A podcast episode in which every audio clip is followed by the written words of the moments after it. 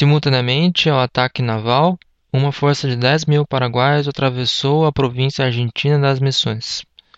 Alcançando o rio Uruguai, a força se dividiu em duas colunas e rumaram para o sul, marchando em ambas as margens do rio. O tenente-coronel Antônio de la Cruz Estigarribia, o comandante-geral, liderou cerca de 7.500 homens na margem leste e o major Pedro Duarte comandou 5.500 homens na margem oeste. Os paraguaios encontraram pouca resistência dos argentinos na margem oeste ou dos brasileiros na margem leste.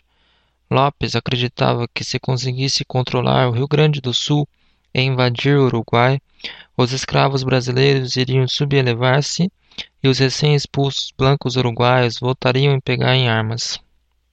Além disso, emissários paraguaios incitaram a sedição entre as tropas irregulares formadas por Urquiza entre rios. Urquiza, que havia recebido o comando da vanguarda aliada, voluntariou-se para retornar à província e restaurar a ordem. Em vez disso, ele retornou ao seu rancho, aumentou sua fortuna vendendo cavalos aos aliados, e as tropas regulares desertaram para suas fazendas e ranchos. O coronel Estigarribia atravessou o rio Uruguai e ocupou sucessivamente, de junho a agosto, as povoações de São Borja, Itaqui e Uruguaiana. Os contatos com o Major Duarte foram interrompidos pelo assédio de duas embarcações armadas brasileiras, comandadas pelo tenente Floriano Peixoto e pelo pântano que os separavam.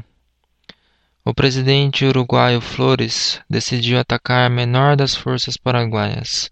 Em 17 de agosto, na Batalha da Tajaí, Jataí, na margem direta do rio Uruguai, a coluna sob ordens do Major Pedro Duarte, a qual pretendia chegar ao Uruguai, foi detida por Flores.